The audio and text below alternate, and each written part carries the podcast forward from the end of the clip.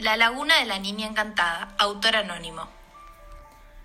La mujer más hermosa de la tribu era Elcha, la joven hija del cacique Nukayungi.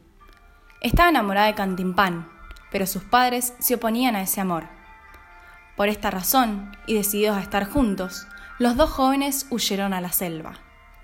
Pero la cacica Chulpán también estaba enamorada de Cantimpán y juró que a cualquier precio se vengaría y conquistaría el amor de la joven.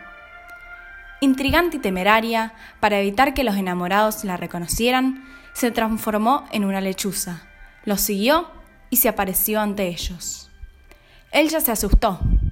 Se miró entonces en el espejo de las aguas de una laguna, pero quedó petrificada.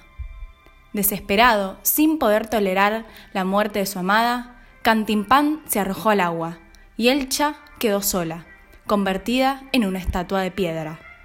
Desde ese día terrible, ese lugar fue para los nativos la laguna de la Niña Encantada. Muchos, muchos años después, triste en su soledad de piedra, Elcha se desmoronó, impulsada por el deseo poderoso de reunirse con su amado. Sus restos cayeron al agua, y así se reencontró para siempre con Cantimpán. Dicen los que conocen el lugar que cuando comienza a anochecer, las aguas de la laguna se inquietan y su oleaje llega bramando hasta la costa, en protesta por el destino cruel de los enamorados y la tremenda crueldad de Chulpán. Ella sigue siendo la lechuza gorera y sus chistidos asustan a los indios que la creen capaz de todos los males y origen de todos los daños.